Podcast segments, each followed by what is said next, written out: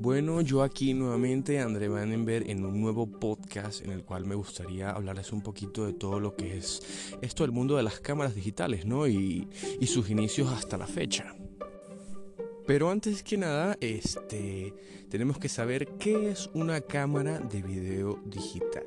En pocas palabras, es un aparato que transforma imágenes en señales eléctricas para luego, sencillamente, eh, transformarlas en señales de video. ¿Y por qué seleccioné este tema para hablarlo en el podcast? Bueno, también este tengo que empezar diciendo que pues antes de que todo esto existiera, ¿sí? Todas las imágenes de televisión tenían que hacerse en directo, ¿no? O sea, tenían que hacerse en vivo y solamente se podían grabar alrededor de cuatro minutos de televisión a blanco y negro porque era lo que permitía los, los carretes. Este, mm, el video pues fue algo que revolucionó tanto a la televisión pues como al cine. Ahora sí, eh, ya habiendo explicado eso, creo que deberíamos empezar al inicio de toda esta historia.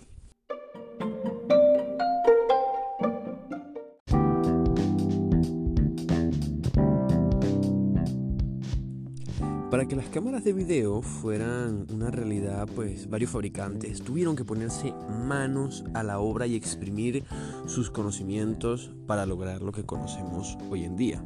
Habían varias cosas que tenían que tener en cuenta como, como el tamaño. Necesitaban algo que la gente pudiese llevar a donde fuese, ofrecerle al público algo, algo fácil de llevar, ¿no? Y además tener un precio accesible para que cualquier persona pudiese tener una. Fue gracias a una compañía llamada Apex y Apex Company que para los años 50 se lograron ver los primeros modelos en el mercado. Una cámara que podía grabar video con casetes de cinta. Lastimosamente, pues no tuvo el éxito que ellos esperaban porque al ser un primer intento, pues siempre se fallan en unos aspectos, uno que otro, entonces tenían muchísimos detalles que arreglar y aparte su precio iba más cercano a lo que eran los 50 mil dólares, o sea, nada accesible para las personas y más bien se veía como un lujo. Las personas, las personas que tenían una cámara eran personas lujosas. Indiferentemente, pues este error no fue, no fue en vano, si este fallo de, Apex no fue en vano, porque en realidad sirvió como un empuje, ¿sí? un empuje para que varias empresas se vieran interesadas en este mercado y querer explorarlo.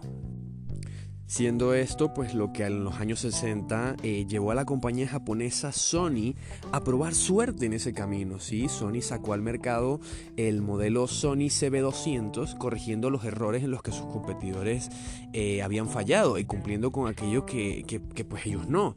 Eh, tenía un precio accesible, era tecnología súper compacta para que la gente pudiese llevarla a cualquier lugar. Entonces a diferencia de Apex, Sony en base a sus errores había había, aprovechado esto para, sacar sus modelos. Y esto pues llevó a que durante los años 70 Sony continuara esforzándose para llevar al mercado nuevas cámaras, ¿no? Y luego pues se vio una batalla entre VHS y Betamax, y creo que todos sabemos que es un VHS, este, de las grandes compañías de Sony y JBC, una pelea que pues bueno, terminó ganando JBC con su VHS.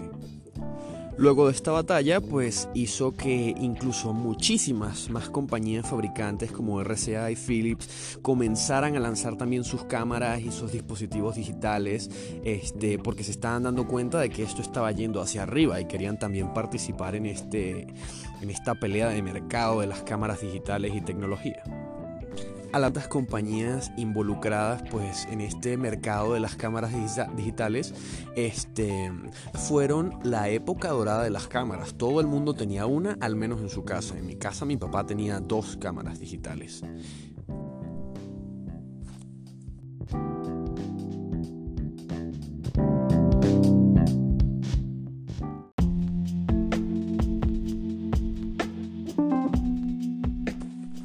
bueno, fue así como gracias a todos estos años de evolución y batallar entre distintas empresas para ver quién sacaba la mejor cámara digital y los mejores dispositivos, pues ya para la llegada de los años 2000 las cámaras habían llegado a los teléfonos celulares de casi el mayor porcentaje de la población, dejando las cámaras digitales en segundo plano. Por eso que actualmente en el 2021 lleva a las personas a tener cámaras digitales en un alcance muy fácil al que antes se permitía, ¿no? Y, y poder continuar inmortalizando sus reuniones, paseos y otros recuerdos en sus teléfonos inteligentes. Y bueno, eso es todo por este podcast. Eh, yo me despido, de verdad espero que hayan disfrutado tanto escuchar esto como para mí grabarlo. Así que, así que muchísimas gracias por, por escucharme.